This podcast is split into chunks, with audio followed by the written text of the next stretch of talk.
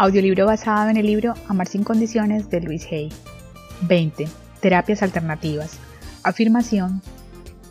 Puedo nutrir mi organismo con amor.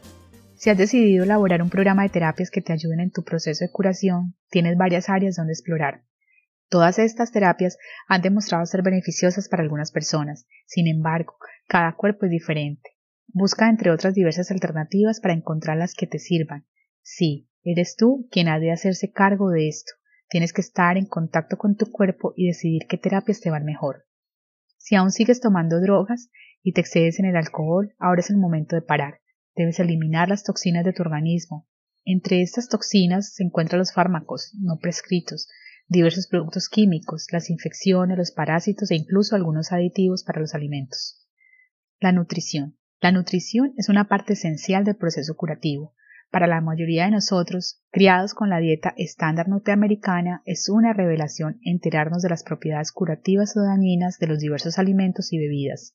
Puede ser muy perjudicial para el cuerpo comer alimentos congelados o enlatados, platos preparados, pasados por el microondas, alimentos que contienen conservantes químicos. Estos alimentos no nos convienen cuando estamos estos alimentos no nos convienen cuando estamos sanos y poco a poco van contribuyendo al deterioro de nuestro organismo y si estamos enfermos, obstaculizan la capacidad del cuerpo para sanarse a sí mismo. Casi todos los dietistas están de acuerdo en que para mejorar nuestra dieta es necesario limitar el consumo de azúcar, bebidas gaseosas, productos hechos con harina blanca, productos lácteos y carne roja, y también los alimentos elaborados con levadura, especialmente si se tiene una infección por hongos. Se trata de alimentos que nutren muy poco y contribuyen a la aparición de problemas.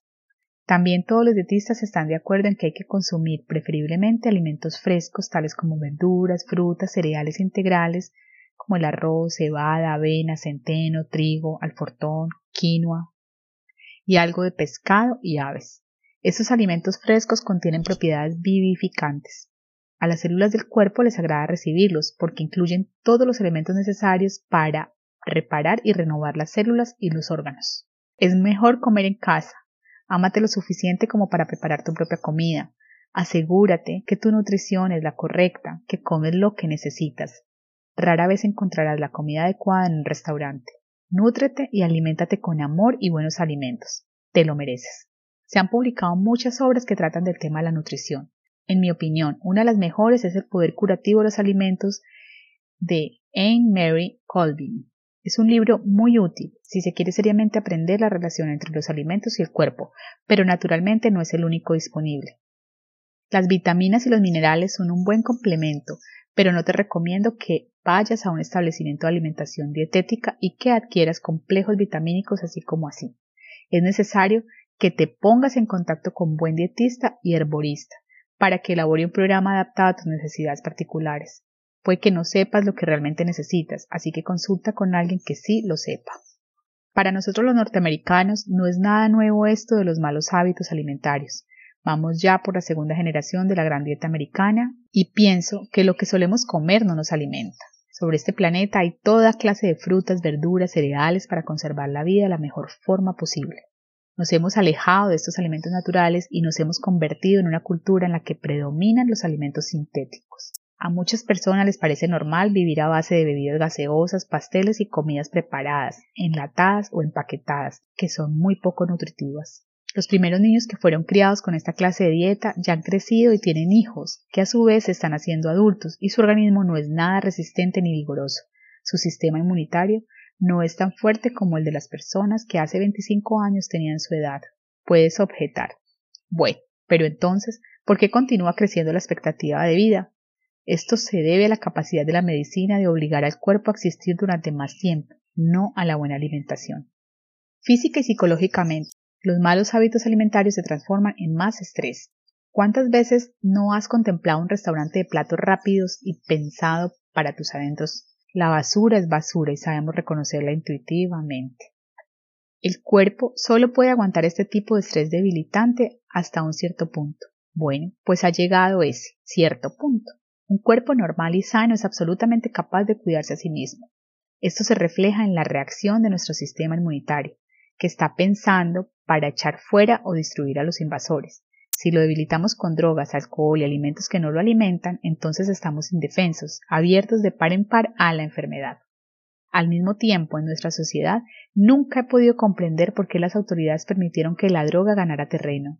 Hubiera sido tan fácil aplastarla en un comienzo. Ahora tenemos miles de drogadictos que necesitan sus dosis y son capaces de hacer cualquier cosa por obtenerlas, entre otras robar, asaltar, timar y hasta asesinar. Las drogas y el alcohol se han convertido en una forma de vida para mucha gente. Las hierbas medicinales.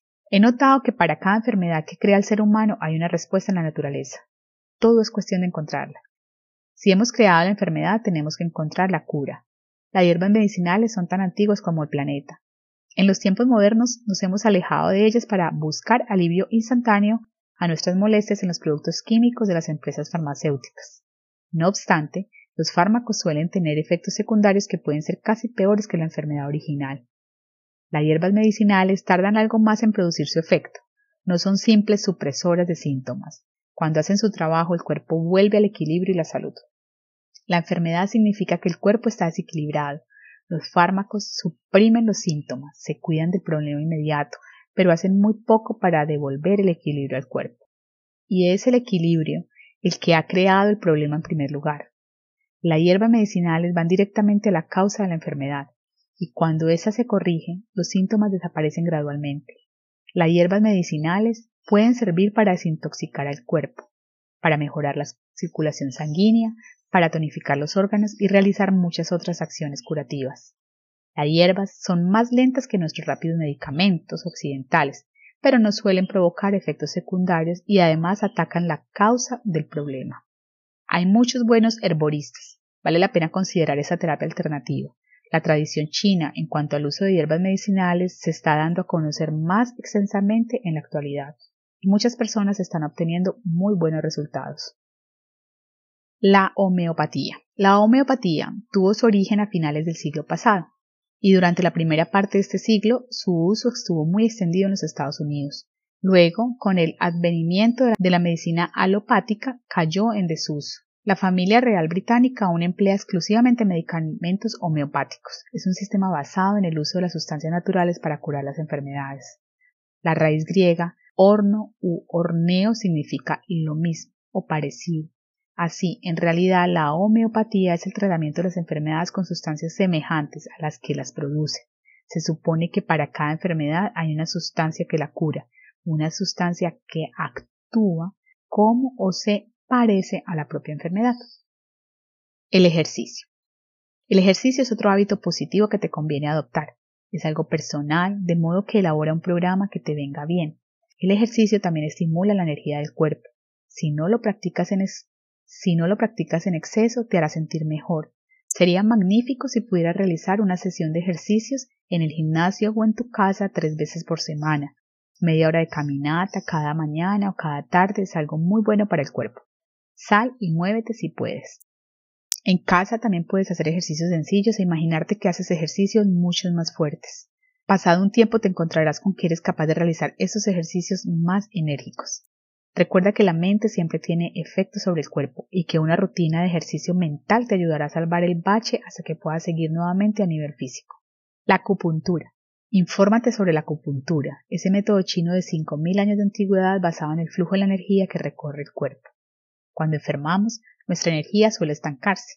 Hay muchos puntos sobre los meridianos que se utilizan para reforzar y activar nuestro sistema de defensa. Yo empleo la acupuntura periódicamente para mi bienestar general. Entre sus efectos positivos tenemos un aumento de la energía y el bienestar, mejores hábitos de respiración, alivio de los sudores nocturnos y de la diarrea, y el abandono del alcohol y otras drogas. El trabajo corporal, masaje terapéutico.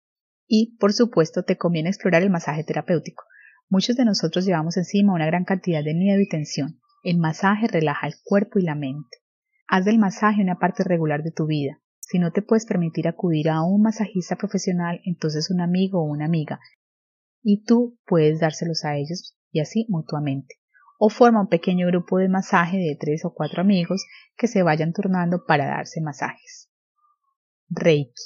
Se trata de una forma de canalizar la energía divina curativa en las personas. En palabras sencillas, se trata de la imposición de manos. Nuestras manos son poderosos instrumentos en el proceso de curación. Todo lo que tocamos siente nuestra propia energía personal. Y cuando concentramos nuestra energía en la curación, ésta se realiza. Durante las reuniones de los miércoles, siempre saco las mesas de Reiki. Algunas de las personas que intervienen son profesionales y otras simplemente desean colaborar. De todas maneras, la energía curativa funciona igual. Trager. Se trata de otra terapia muy beneficiosa que fue desarrollada por Milton Trager, un sencillo procedimiento que implica solo una parte del cuerpo por vez. Digamos, por ejemplo, que el resentimiento está todo almacenado en el brazo. Entonces el terapeuta coge el brazo entre sus manos y con ellas lo va meciendo y sacudiendo, meciendo y sacudiendo, y a medida que esto ocurre, el enfermo comienza a disolver su tensión y su resentimiento. Y así se continúa hasta que se disuelven todas las negatividades. Es excelente para aprender a liberarse y olvidar. Roughing es un método más específico y concentrado que el de Trager. Hay gráficos especiales que nos enseñan dónde se almacenan las emociones reprimidas, los resentimientos, el odio, etc. Entonces, mediante un masaje concentrado en esa zona, reduciendo el lugar de almacenamiento hasta su desaparición, se va trabajando gradualmente. Este método fue creado por Ida Rolf y en su opinión requiere un esfuerzo más concentrado e intenso. El trabajo mental. La curación por medio de los cristales. Durante miles de años se ha conocido y empleado el poder de los cristales. Desde los antiguos egipcios hasta los eruditos de Grecia y Roma, se ha sabido que los cristales poseen propiedades especiales que contribuyen a la curación espiritual y también a la curación física. Básicamente, los cristales almacenan y amplifican los pensamientos, la luz y cualquier otro tipo de energía. Hay incluso un método de curación mediante los cristales, a base de dirigir específicamente el cristal correcto a la parte del cuerpo que lo necesita. Aquí, nuevamente, lo único que se precisa es un pensamiento, un pensamiento positivo de salud, seguridad y salvación, que es todo lo que nos hace falta en el universo. El cristal almacena este pensamiento, luego lo lleva amplificándolo al universo, que, a su tiempo, lo refleja en su curación personal. Existen muchos libros que tratan de los complejos y diversos aspectos del uso de los cristales. Actitud mental. Como he dicho repetidamente en este libro, tu actitud mental tiene mucho que ver con tu bienestar emocional que a su vez afecta a la salud de tu cuerpo. Tu programa precisará la inclusión del estudio y la práctica de lo que Gerald Jampolsky llama curación de las actitudes, es decir, cambiar la forma en que elegimos mirar las situaciones. Infórmate acerca de estos estudios como un curso de milagros, toma clases del método Silva, de control mental o de autohipnosis. Extiende tu espiritualidad y comprenderás el aspecto más amplio de la vida. Busca alguna persona a la que puedas ayudar, Sal de ti mismo. Ayudar a otro es beneficioso para ambos. Podría ser alguien de tu grupo de apoyo, podría ser alguien que no tiene absolutamente a nadie. Sea cual sea tu situación, puedes hacer algo por otra persona. Una simple llamada telefónica puede ya significar mucho para otra alma dolorida. Tratamiento. Hoy es otro precioso día sobre la tierra y vamos a vivirlo con alegría. El alimento espiritual que precisa mi mente y mi cuerpo es un constante flujo de amor. Me demuestro amor a mí en un sinfín de firmas. Veo expresado este amor en las cosas que elijo. Lo siento en el amor con que me rodeo. Me amo lo suficiente como para alimentarme solo con comida y bebidas nutritivas. Me amo lo suficiente como para seguir una dieta de pensamientos y actos positivos. Me presto a amarme y ayudar en todos los aspectos de mi vida. Somos uno con el poder que nos ha creado, estamos seguros y salvos y todo está bien en nuestro mundo.